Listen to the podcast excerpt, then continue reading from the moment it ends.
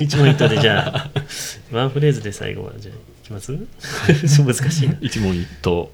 あの、うん。箇条書きスタイルでいきます、はい。最後はえっ、と一言で。一志言で村さんの考え個人的なもしくは議員としての立場どちらでもいいんですけれども思いや考えについてどんどん振った答えをキャッチボールしていきたいなと思います。はい。はい、じゃあまず一段、えー町の課題と西村さんの考える町の在り方展望まあ。全部ですか？全部まとめて。動機に近いのかもしれないですね。もしかうしたら。ん、まあ、課題はやっぱり本当に人口が減るってことが町に影響するっていうことがすごい肌で感じるようになりましたね。議員で動いてると。今までなんかぼんやりああ減っていくもんだっていうぐらいの認識だったけど、まあ、人口が減るといろんなことが起きるしそれをどうするか誰が考えるのかみたいなことをこういつも自問自答しますね。あ、えー議員になる前ぐらいからぼんやりあったものみたいなのが結構顕在化してきたって感じですかね。まあ、減ってるのはね前から分かってたことだけど、ええ減るっていうことがどうなるのどういうことかっていう実感が最近すごく見えてきていて、すごく、まあ、これは厳しいかもっていうことを思うようになりましたね。このままいくとまずいまあある種でもそれ不可避な問題じゃないですか。そうですね。それを踏まえた上でどうなっていくのがこの町にとっていいのかみたいなのが、うんまあ今の時点で少しもしあるようやったら、そうですね。はい。まあ、これも選挙の時も言ってたんやけど、はいとにかく若い人が住みたくなる街を作るっていうもうそれ一点だと思っていて、そうすれば結果的に労働人口も増えるし子供も増えるだろう。だから子供を増やすっていうことってすごく具体性がなくて。はい。だやっぱり若い人が住みたくなる街ってどんな街なのかなっていうことをか考えていけば結果的にそれが福祉とか教育とかあらゆるものに関係してくるのでもうこう焦点はそこにか絞って考えるぐらいの街づくりを市長とかが言ってくれたらいいのになといつも思ってます。うーんそっかそこに対して調整っていうのはあんまりアプローチしてきてなかったという。やっぱり行政はやっぱりこう広いですよね。もうすあの子供からお年寄りまでええこうみんなをっていうところだしどうしても人口が多い高齢者とかに対してのかことをこう優先するというところはやっぱあると思います。ただまあ切り捨てるとかそういう話ではなくてその結果的にそういうところにどういうふうに結びつくかっていう議論をするときにどこを出発点にするかっていう話なので、高齢者から出発点でじゃあ子供を増やすところにまでたどり着けるのかって言ったら多分相当遠回りなような気がするんですよ。で若者っていうキーフレキーワードからいけば子供も近いし教育子育て農業仕事とかって近いし、まあ、よりその高齢者に対してどういうことができるかっていうことを考えやすくなると思うので、まあキャッチできるものが多いのかもしれないですね。そっちを軸にした方が。そこら辺を軸足っていうかここから作ります街を作っていきますみたいなメッセージがあるとはい。結果的に移住者が増えてきたりとかってすると思うので、その辺は大事だと思います。確かにそれすごく共感しますね。あのやっぱり高齢者に対する、えー、とアプローチみたいなのを行政が取るのってやっぱり対症療法みたいな感じに。なってしまうのかなっていうのがあって、根治療法例えば人口減少の根治療法みたいなのをするのであれば、やっぱり子どもの方にこそスポットを当てていくべきなのかなというふうに僕は僕もその辺すごく思いますね。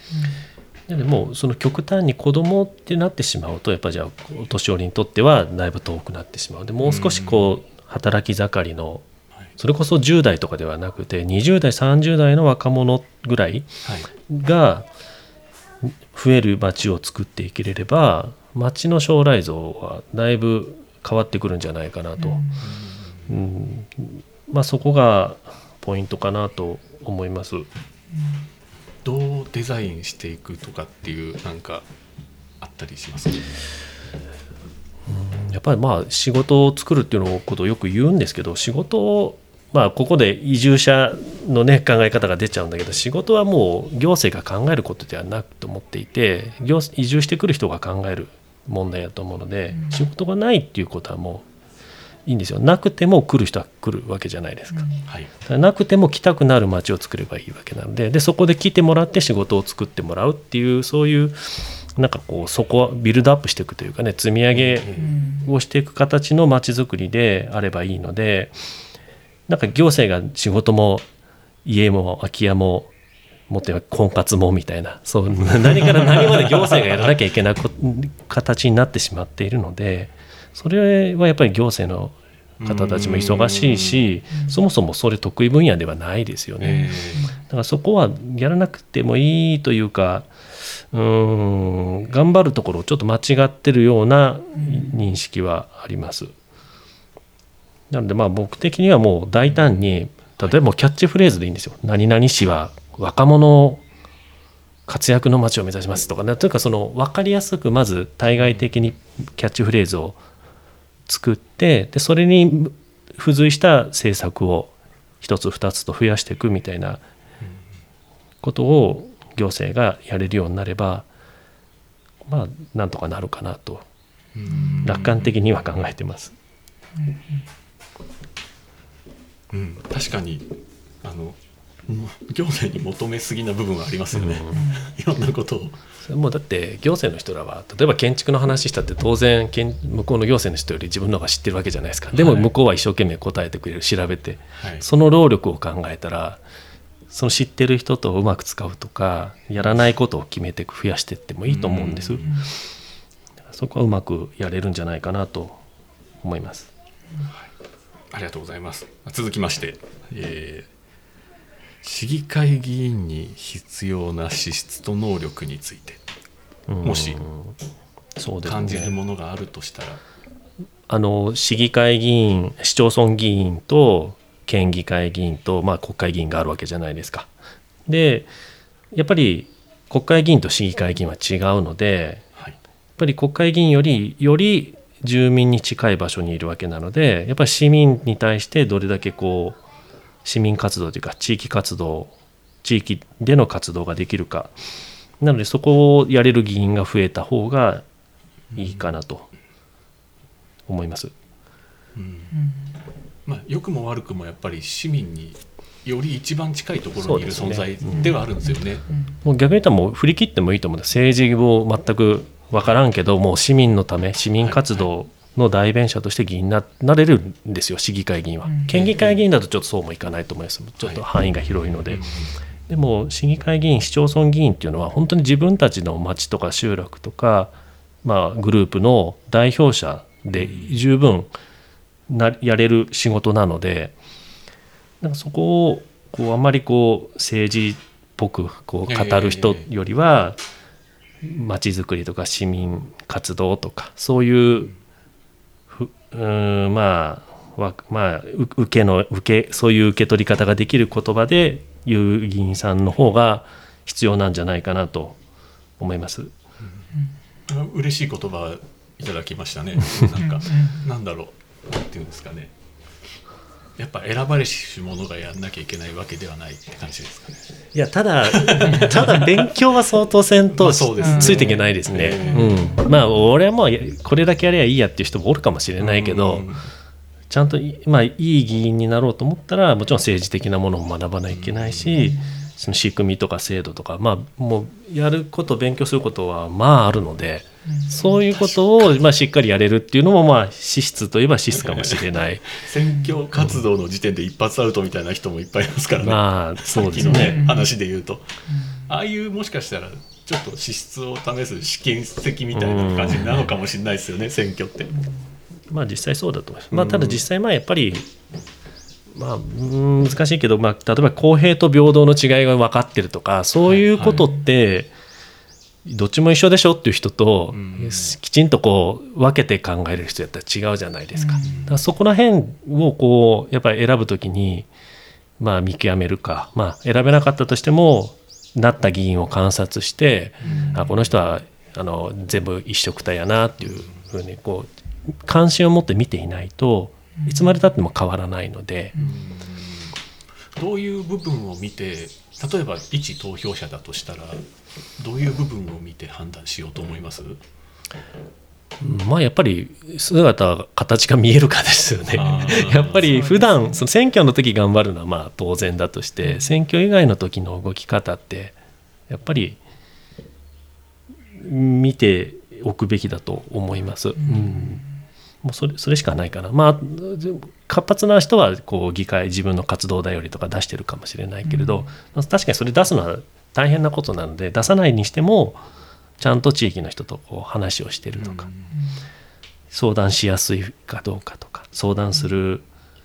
まあ、窓窓口というか相談しやすい手段があるかとかねなんかそういう自分のた自分が困った時に助けてくれるかっていう人を選ぶべきだと思いますね。うん。そうですね。なんか業種によってはなかなか人とのタッチポイントを作りづらいみたいな業種もあるんでしょうけど、うん、そういう場合はなんか仕事っていうよりは普段そのプライベートでどんな活動をされてるかとかっていうところから判断した方がいいのかもしれない、ねうん、あの特技で選ぶ特特技を生かす人もいるし、そのまあ地域でのこう経験とかネットワークを活用する人もいるのでそれはもうあの自分がこの人だったらっていうのをまあ見つけることが大事だと思いますけど、まあ、議会も結局選挙終わればその議会全体で上市やったら18人ですけど18人で上市全体をカバーするっていう意識なので、まあ、僕は少なくともそういう意識なので自分がもちろん知らない地区とか知らない地名とか知らない人もいっぱいいるんだけれど、まあ、全員がもう上市の隅々までをこうなんだろう見れてるというかある程度こう広くカバーしてる状況を作れてるんであれば初めてこう議会がこう機能してるというか役に立ってる形に近づくと思います。自分一人で全部なんか絶対無理なので、とってもすごくそれを象徴しているような例が実はこの間の室戸の、えーと、市議選であって、あのずっと現職で3期ぐらいやってこられた方が引退をされるっていうことをずっと公言してて、でそこで今まで見たことない人がポットででその人の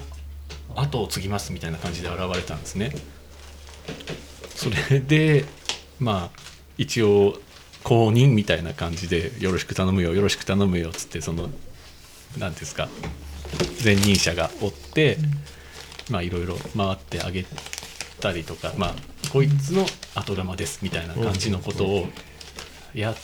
たにもかかわらずしっかり落とされたみたいな人がいて 確かになって思いました。それはちゃんとこう住民が そうそうそうそこはなんかちょっと僕が救われたそう部分だなと思いました。もっとその人となりを見ろよって、関係性じゃなくてよっていう。まあちょっとそのこれからそういう人は通りにくくなるとは思いますけど、うん、あってほしいですよねでも組織票は強いです。間違いなく、うん、うん、そういうふうにして受かられた方も実際います、確かに。まあ、そういう選挙も選挙だし。僕がやったような工程作り選挙もあるし、まあ、正解は分かんないですけどまあいいんですよね。やっぱり結局受かった後の4年間ちゃんとした議員活動してくれればどんな選挙しようがどんな悪どいことしようがいい議員活動ができれば全然町にとってプラスなので1週間ちょっと騒がせるだけの話なのでね。残りの4年間しっかりやってくれる議員であるかどうかをチェックするっていうもうそれだけだと思います。面白い。どうですなんか思うところとか特に。いや室戸で若い人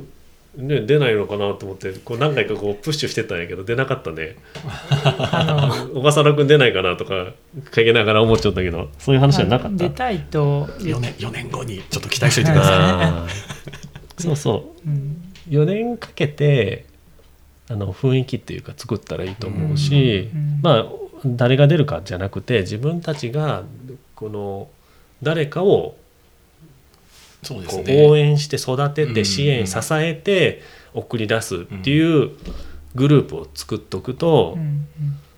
選挙すごい楽しいです。お祭りみたいな感じになってるから。本当そうですよね。自分に近づけた方がいいかなって気はしますすごく。楽しみ方だと思いますそこは。う。んでまあその僕もそうだけどその議員になったらもうあとはもう好き勝手とは思ってなくてやっぱこう支えてほしいんですよ。支えてもらわんと多分し続けれないのでう、ん。でやっぱこう仲間選挙をやることによって仲間ができてで新しい知り合いもできてでその人たちがまあ票数見るのでもいいし実際こう、ね、お話しした人の顔を浮かべるでもいいけどその自分を支えてもらってるっていう実感がないとうん。若いチャレンジャーは結構しんどくなってしまう、うん。もうすごい世界だではあるので議会議員政治の世界ではあるのでしんどくなるけど、まあ、そこをねへこたれないようなうんこう自分らしさをこうしっかり準備できたらそれはベストやと思います。周りの人たちがちゃんとこうコミットしてるっていう状態っていうのは必要ですよね。だと思います同時に作って、うんまあ、っていうよりその副産物として議員が誕生するような感じのんイメージかもしれないですね。やっぱり自分らの中から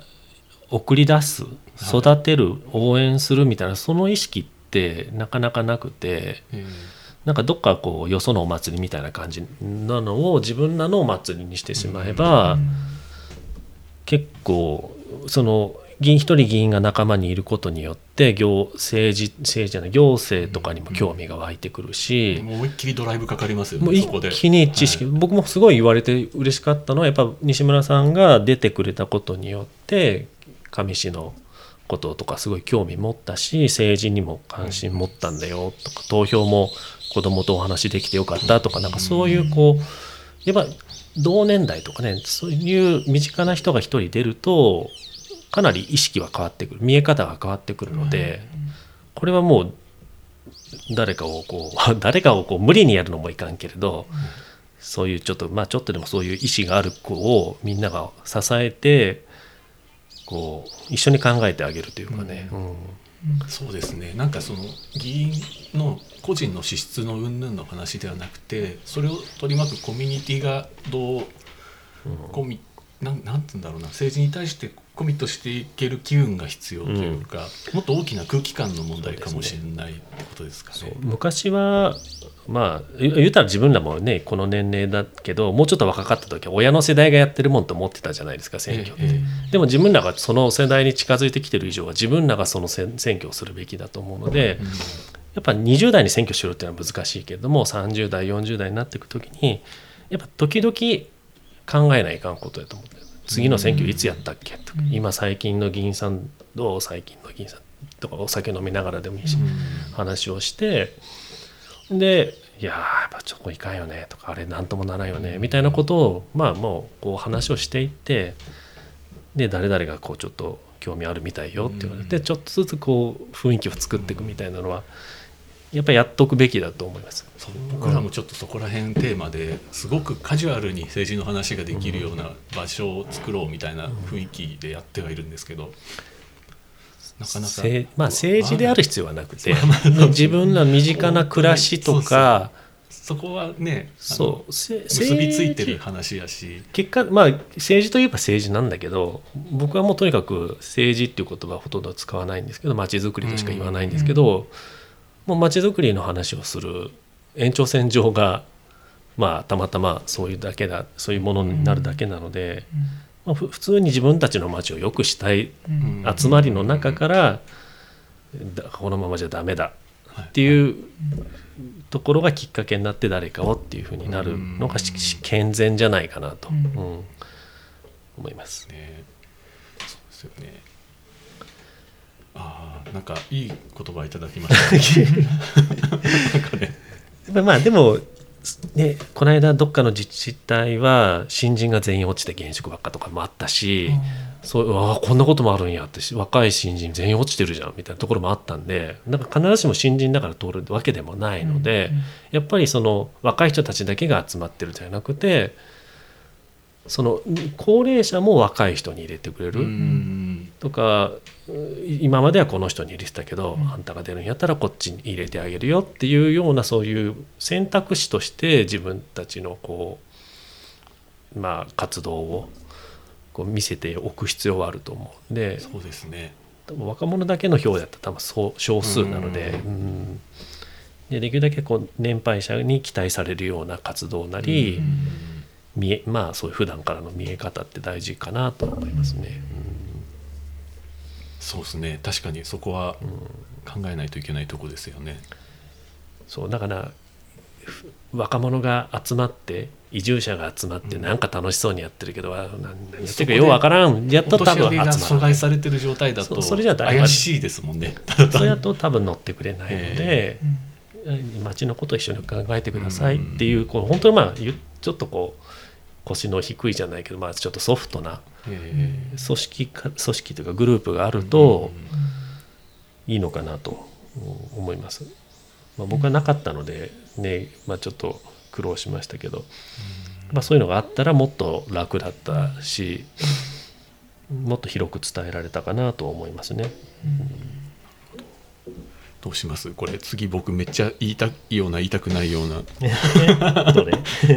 今地方にとって何が最も必要だと考えますか？抽象的。いやこれで結構もう単純。僕はあのあの自分の政治活動の会の名前が子どもと町を楽しくする会なんですよ。はい。やっぱりとにかく楽しくすることだと思っていてもうもうそれ自分がやってて楽しくなければ人も楽しくないのでうん。楽しくするためにこ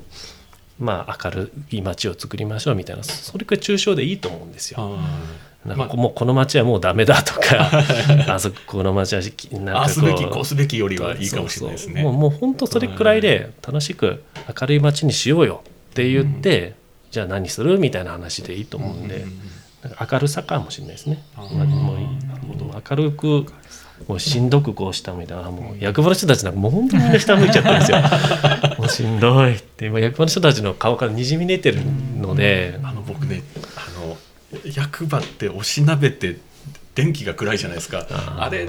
あれ絶対心理に影響するよなってと思います。うん。まあねだからちょっと気の節電とかってう言うけどここ明るくなきゃいけないんじゃないのってめっちゃ思うう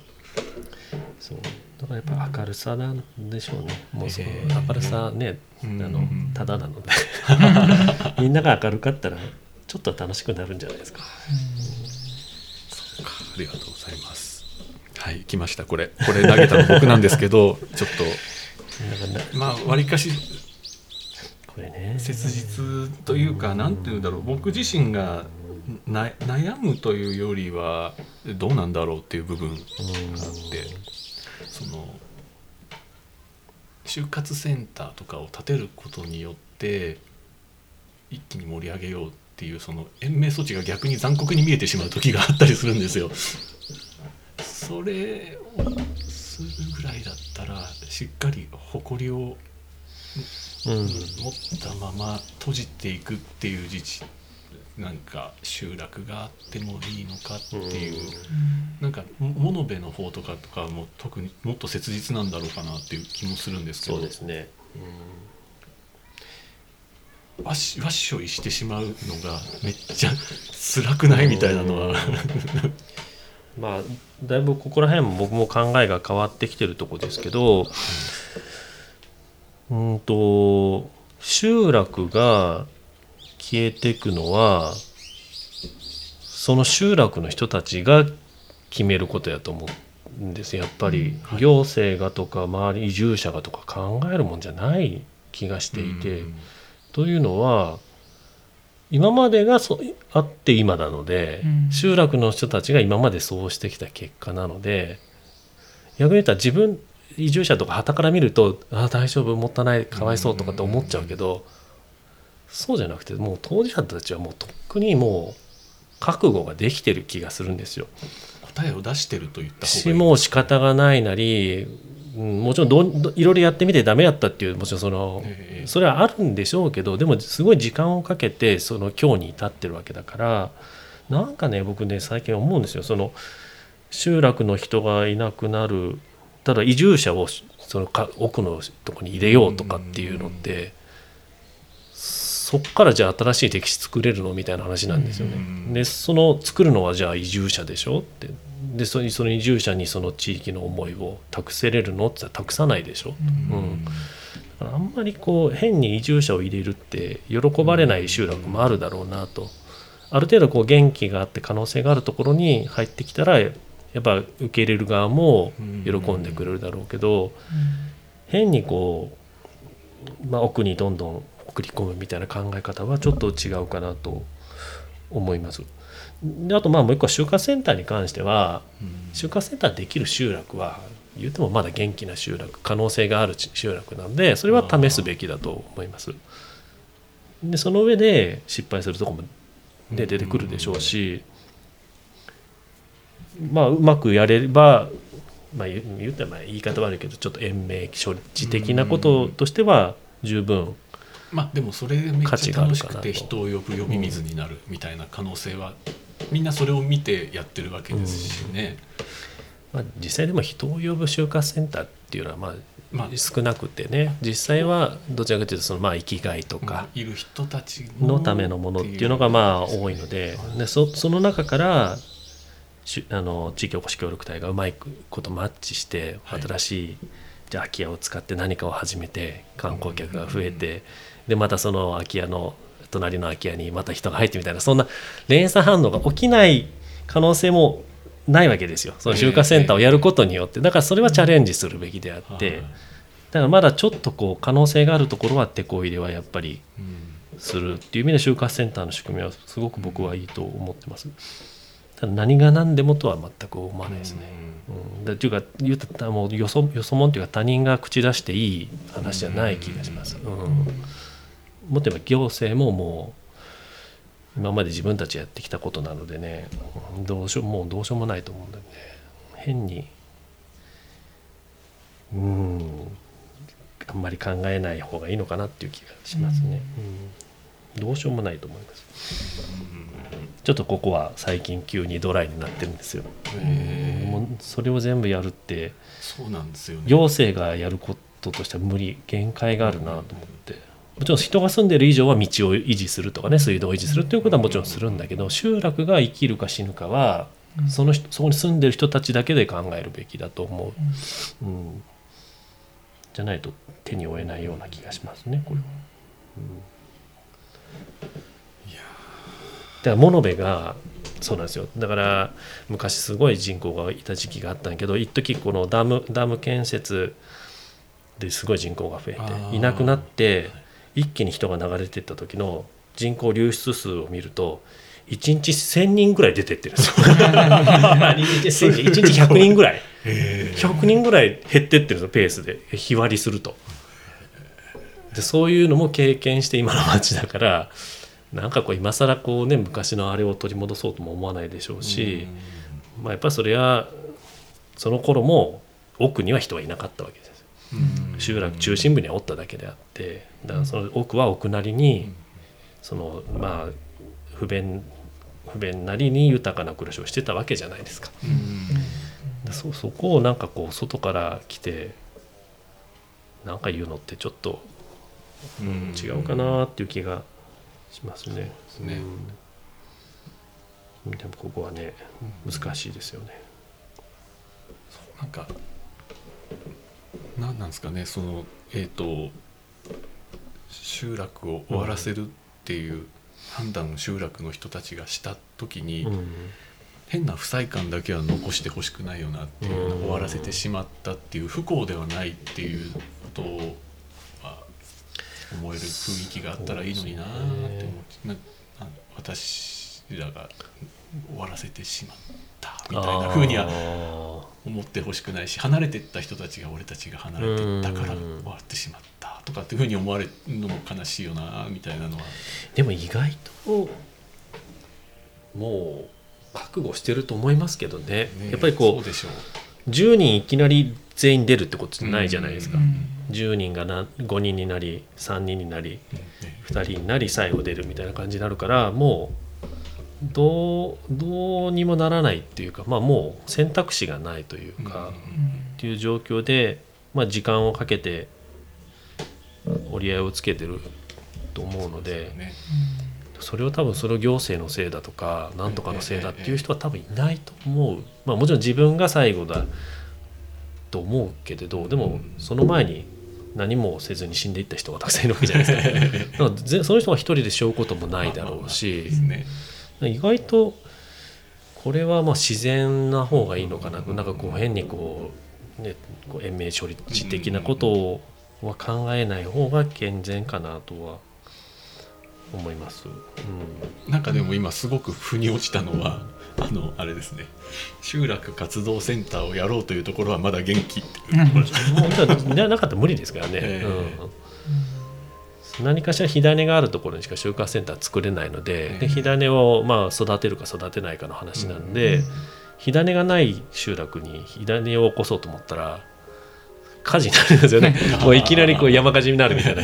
どうなるか燃え方もわからんしな何の火かもわからんみたいな感じなんでちょっとそこはうんありえないはずなので本来ありえないはずだと思う。うん。ね、なんか集落活動センターはでもポテンシャルがあるんでねうまくやうんやりたいなと思うけど上市は失敗してますね。そうなんですうん。か、な失敗とまで言い切れんけどまあ思うようには機能してないですね。まあ、それは後ほど。じゃあもう次行きましょうか、はい、石村さんの考える、えー市議会議員のあるべき姿と現状。これなんかさっきとかぶったような感じですかね、うん。現状現状。現状についてはどうでしょまあ、比較的上市はその世代交代ができたので、う、でまあ、年齢構成もバランスがいいかなと思っているのとあとまあその他の先輩議員もそういう新人をこう丁寧に扱ってくれているっていうのがあって、まあ、比較的いい世代交代ができたような印象があります。でまあ自分自身も入ってみてもっとこうね政政と会派間のこう対立みたいなのとかでいつもやってるのかなと思ったら全く普段そういうことはなくて、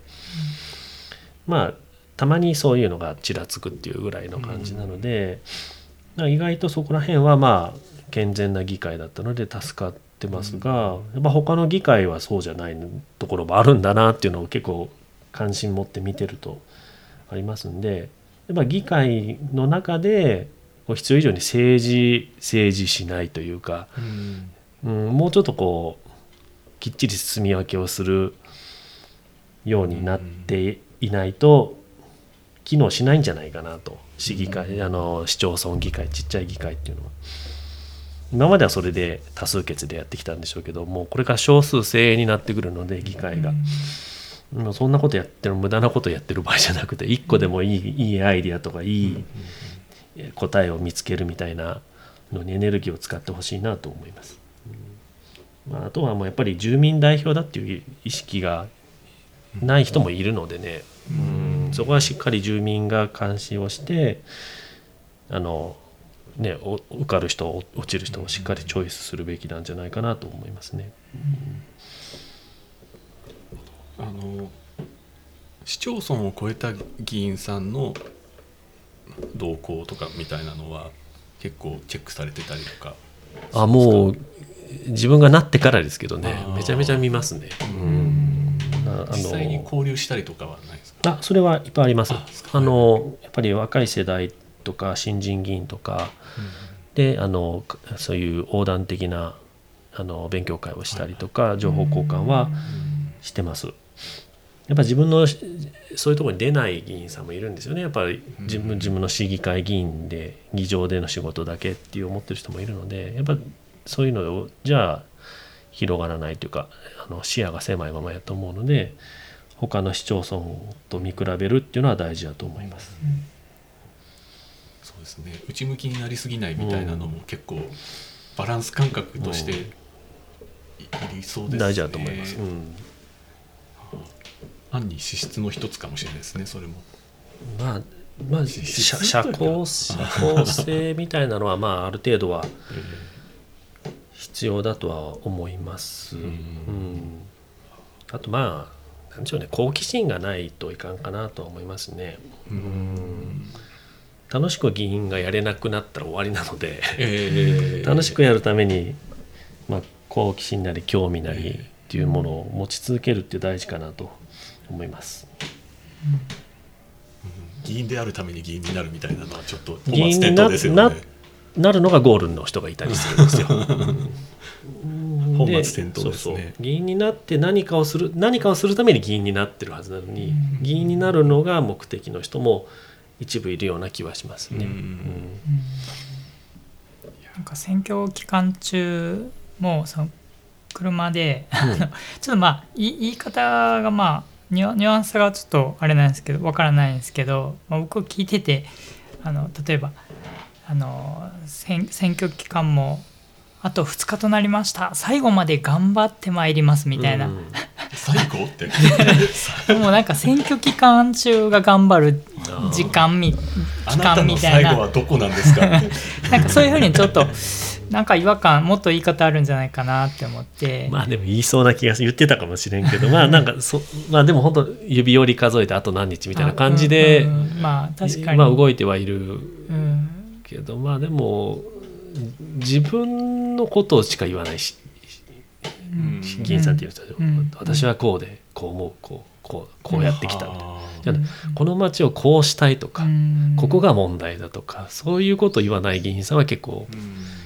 いますね。それ多分それが内あの内向きの人か外向きか意識が議会にしか向いてないか、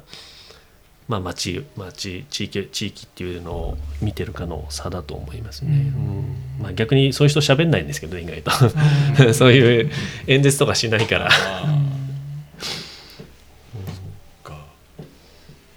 でもねそれでもちょっとそういう違和感があるなと思ったら注意深く見た方がいいですよねそういう人はね。でもあと2日ぐらいは言うかも。言ったかも。まあ選挙期間ねあの期間っていうのを一区切りと考えたらそうなりますようんね。まあまあそう,、うんうんそうなんですけどね、なんか聞こえてくる方はなんかまあねそうでしょうね。これからが、受かってから頑張頑張ってよっていう。ん。そうだね。気をつけよ じゃあ最後。えっ、とこれでもまあうん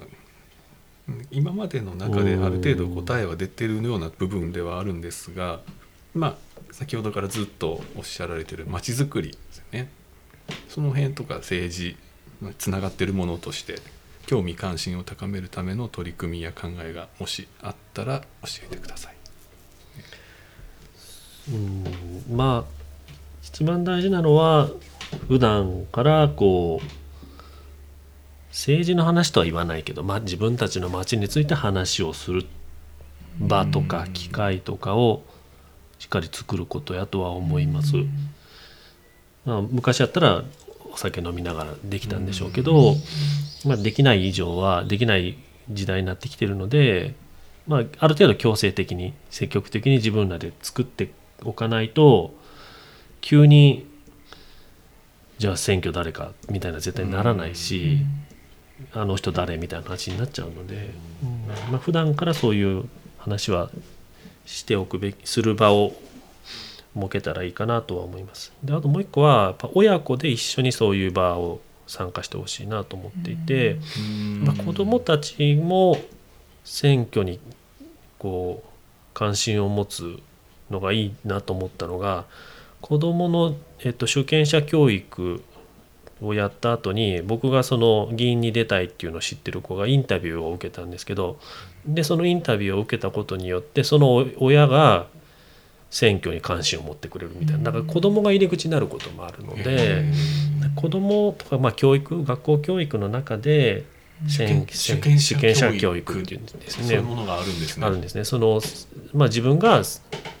主権者であると。自分が選挙をなぜ投票するかといったら自分たちの暮らしの主自分たちが主権者である。でそれを代代表して代表者を選ぶのが選挙である以上は自分たちがしっかり選ぶ必要があるし責任を取らなきゃいけないということなので、まあ、ちょっと意識が変わらないといけない。でもやっぱ年配の人たち変えるの難しいのでやっぱ若い世代特に子どもたち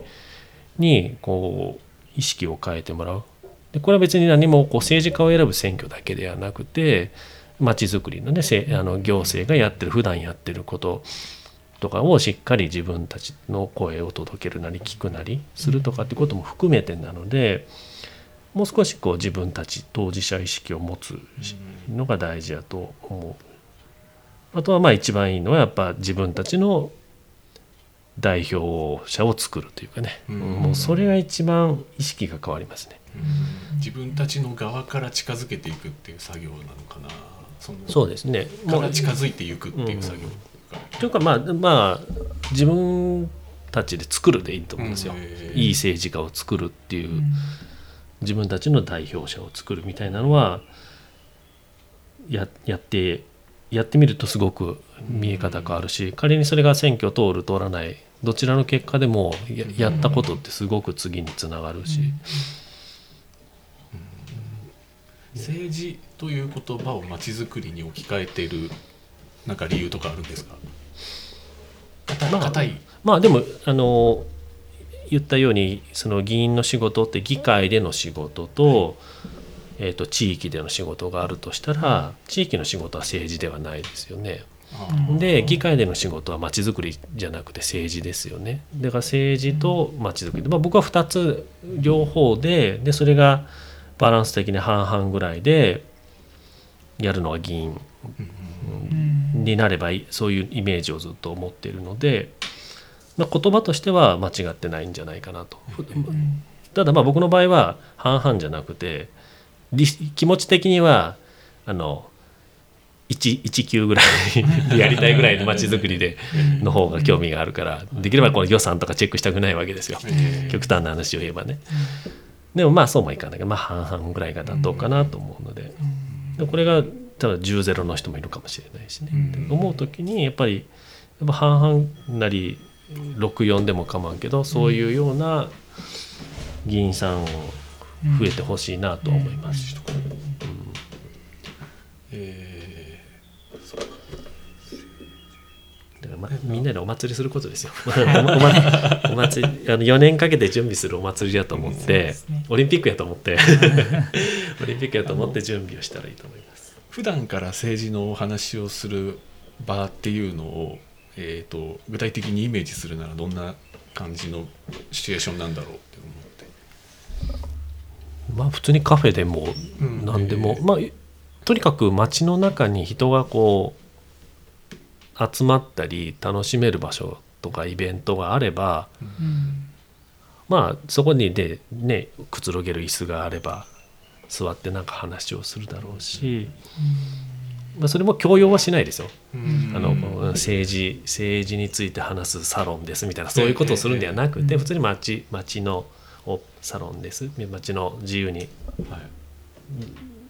あの使える場所であってそこでたまたまそういう話が出るような雰囲気をうん。作っていく。でそれはまあタブーじゃなくて自分たちのことだよねっていう意識をみんなが持てるようになるような雰囲気を作っていかないといつまでたっても他人事になってしまうしあの行政のせいとかねあの議員が悪いとかみたいな話になっちゃうけどうん。結局ななりがちですよね。結局選挙の投票者がの質なんですよ。その議会とかの質っていうのは。で議会が質が良くなると行政が良くなるみたいなそういう循環になってるので間接的に行政は選べないけど議会は選べるわけじゃないですか。まあ、市長も選べれるけど。で市長は議会は市長を監視する機関なのでだから市長を選んでいい市長を選んでだダメな時は議会がしっかりこう指摘をするこの二段構えで町を良くしていく仕組みなんだから両方大事なんですよ。いい市長を選んで悪い議員ばっかやったら市長がどう外れやったらねどうにもならないしみたいなことになっちゃうので両方必要なのでその民主的にこの議論を活性化させる仕組みとして成り立っているのでそういうことって意外と、うん、自分たちでは気づかないというかね、うんそういう仕組みなんですよね。議議員議員って。だから議員が頑張るんじゃなくて市民が頑張らなきゃいけないですよ。確実に市民本当は自分たちが思いっきり接続されてるっていう事実に敏感であるべき。そうですそうです。かね。あ意外とそこは知られてないというか、うん。だからいや誰がなっても同じだしとか知らないし面白く興味ないとかって言って投票率が下がっていくんだけど、まあ、まあそれならそれも一つのうん。権利 投票はね義務なんですよ。ええ。権利じゃなくて義務なので本来は投票に行く義務があるんだけどまあまあ権利と置き換えたらまあ行かないっていうのは一つの権利だからそれはいいでしょう。でもその代わり文句言うたらあかんよみたいな話なんですよね。うん。極極論で言うたら。そうですよね。だ議員がいい議員だろうが悪い議員だろうがそれはどん選挙に行こうがい行かまいがそれはあなたのうちの行動の結果の議員だから誰誰にもこう愚痴は言えなくなりますよね。で議員議会が機能しないかよくなかったら行政も良くなりませんよねっていうそういう話が主主権者教育なんですよ。そこって意外とできないし大人も知らないというか。ね大人こそあんまりそこを意識してないうんところがあるような気がしますね。もうなんかね誰かのせいにしするぐらいやったらね当事者になった方が絶対いいので、まあ、その手段が選挙であり、まあ、投票者を押すでもいいし自分が出るでもいいしうんそれは平等なので、そこはねちょっと変わってほしいしなと思いますね。いやーありがとうございます。なんか確かにとしか言いようがない ところに落ち着きましたね。うん豊さんどうですか？今まで踏まえて。そうですねえっとまあやっぱりまあ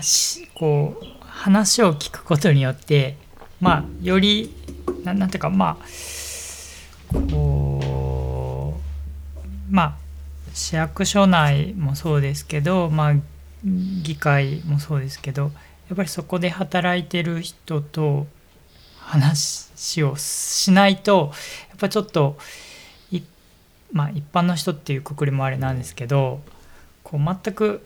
そういう、まあ、議員さんとか市職員とかとこう関わってない人は全然多分想像ができないので本当にこう、まあ、みじ選挙も身近じゃないというかうん。うん、なので今回話を聞けてより なんていうかあのそうだよなと。あの議会で質問するためにはやっぱりよく調べて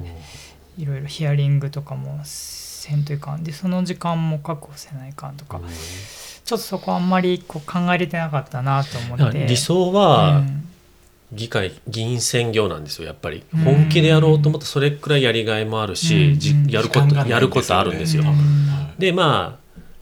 県議会議員とか、まあ、大都市とかだと、まあ、やっぱり給料もいいし国会議員なんかももうべらぼうにいいから、うん。で秘書とかもついてくるみたいなんで、うん。まあ専業になってくるんでしょうけど、うん。やっぱり地方議員ってあの金額が低いのでね、うん。その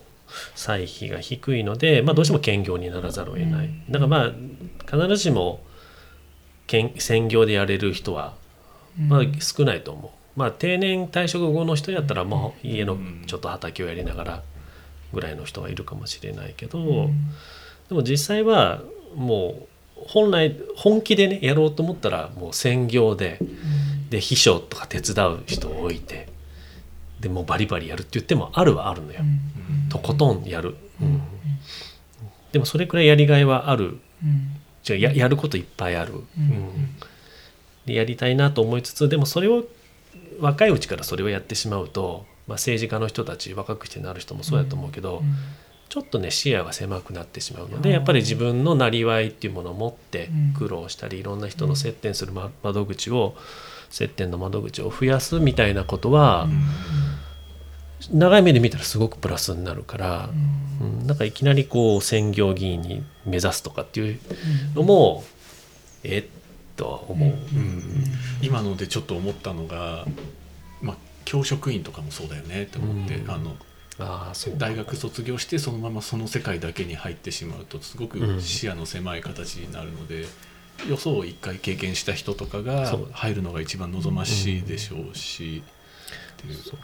うやっぱりそのまあ職員とかにねこう外からの人を入れたらいいんじゃないかってまあすごく僕もそれは議会でも結構何回も言うんですけど外部の人材をっていう、はい。しそういうことすることによって市の職員も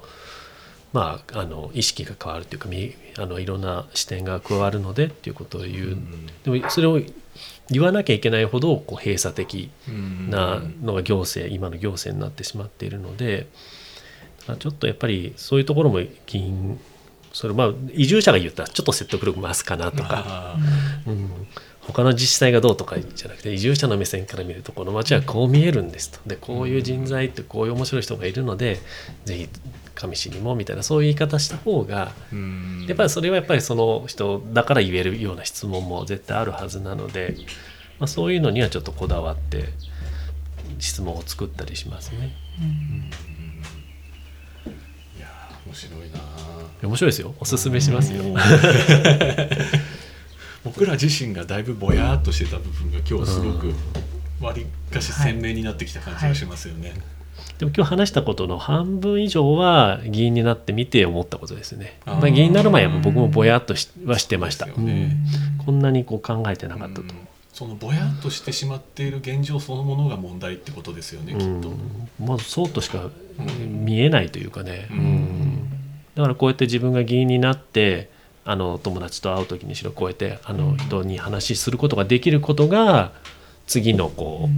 なんかこう変化につながると思うのでやっぱ身近なところにこういうチャレンジする若者がいたら、まあ、やっぱ応援してほしいし、まあ、興味を持ってもらいたいなと思います。選挙、まあ、すごく選挙がやっぱ大事なんだなっていうのを改めて思いました。身につまされますよね、やっぱり僕たちの選ん。だ結果今ここがあるみたいな感じの部分、そうなん。ですよねなかなかそこってうんタブーなのかな。なんかやっぱり全ての結果は自分の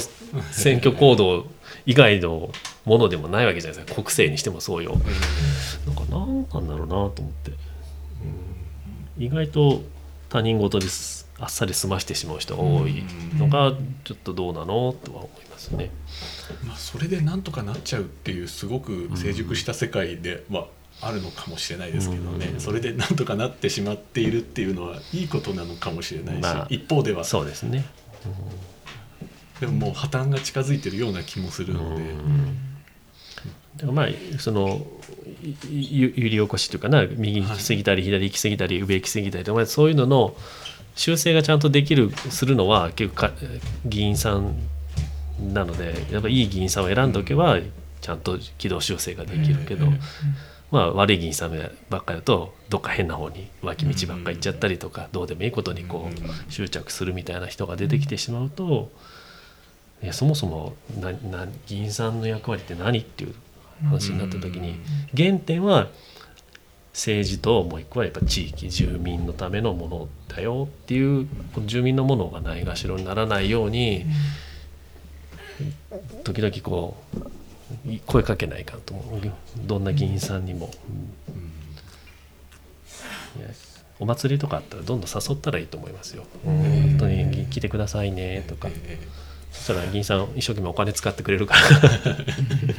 そう議員になってねお金をちょっとねそういうイベントでちょっとえええ多く使うようになりましたね。ああ。面白い。意識的にね。そういうそういうこぼれ話すごい好き。意外とでしょうねでもね。そうちょっとね。断るわけにもいかず。あじゃあじゃあこれもみたいな。確かに。まあでもねそれもそういうのって経費で落ちたりするんですか？いや全然全くあの経費とかじゃないですよね。そういうのじゃないですよね。もうもう実費ですね、うん。そう研修費でもないしね、何もないんですよ、うん。議員って、でもまあねそれで、えー、と副産物というかうん。ちゃんと言ったからにはしっかり意見聞いたりとかそうですね。ちらっとレーダー貼ったりとかして、うん、だから僕はだからそれが好きなので、うん。基本的に好きなので仮に議員たまたま議員はやってるけれど議員じゃなかったも多分やることはにうん。同じ、うん。って考えると例えばどれだけ議員続けるかわからないですけれど議員辞めてもそのまま続けれる、うん。その次のまあステップとして議員じゃないフリーとしての動き方もこういつもこうイメージしながら議員議員だから今できるうん。ことっていうことを意識しながらやってます。面白い。西村さんの場合はなんかすごくあれですね。ライフスタイルうん。がそんな感じで、その今でこそなんか議員というスタイルをとっているがっていううんライフスタイルがもともとそんななんだよねまあ、でも必然性があったんですけどね、ええ。結局そのただの一般人では行政が何にもこうね。あ動いてくれない。で議員になったらそれがちょっと変わってきたっていう実感があるので、まあ、ひ必要なう、ん。うん、誰かがやってくれたらもちろんそれでよかったんだけど、ええ。誰もそういう人はいなかったっていうのも事実なので、まあ手段というか武器といううん。か、持ち替えたって感じですよね。そうですね。はいはいでちょっと議員すごく丁寧に扱ってくれるから涙出そうになる時ありますよ。本当に。ええ。ーこんなに丁寧に答えてくれるの？とかね。ーうん。今までがひどかったのは、え分かるでしょ？ね、今まではただの変わり者でも議員になればねこういうことがあるから、まあ、やっぱり議員は強いは強いんですよ。議員になるっていう、だからそれをうまくみんなが選んだっていう事実んいい人を選んでで使っってくれたらはい。すごくこう役に立つはずなんです議員さんっていうのは、うん。だからいあの議員さんどんどん使った方がいいですよ、うん。ありがとうございます。はい。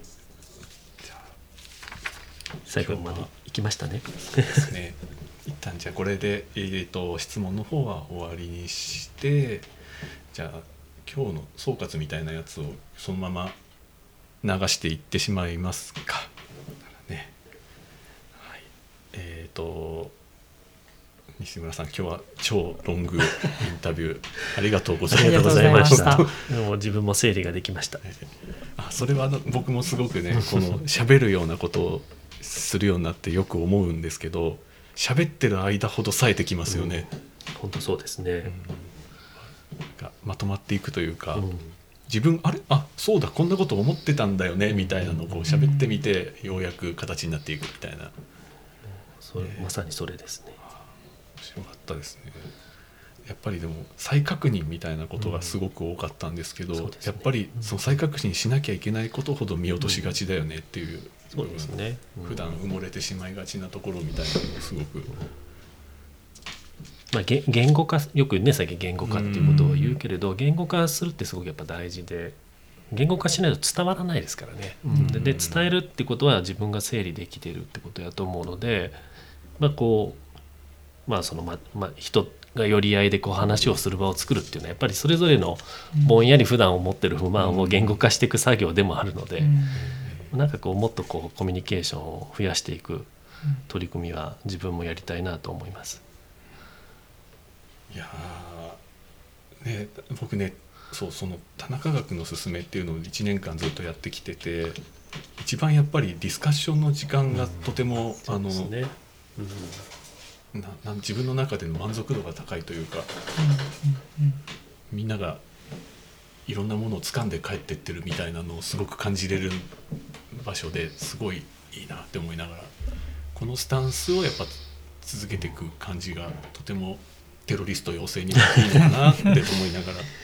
素晴らしい。はい。出るんですけどどうですか？あの今日出張のご縁をいただいたっていうねところで。そうですね。まあ以前から、まあ、西村さんはあの付き合いがあって、まあ、最近は、まあ、年12回ぐらいうん。ですけどまあ知らないこう 内容がいっぱい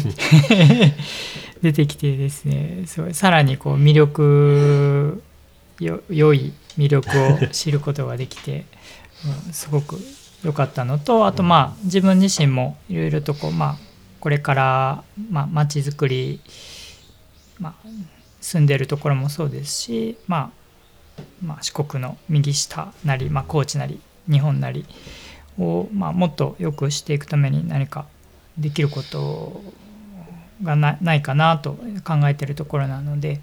あの今回すごくいいきっかけとなりました、ありがとうございました。ありがとうございます。大体こんなところでしたね。本当に、い、やもう長々とありがとうございました。ありがとうございました、これを踏まえて多分またえっ、と、まあ、公開もするはするとは思うんですけど一旦田中学に持ち帰って メンバーと一緒にこの フィードバックをして揉んでいこうかなと思いあます。のどんどんカットしてくださいね。いいえカットする内容はこれから。じゃあ一旦これで切ります。ありがとうございました、はい。失礼します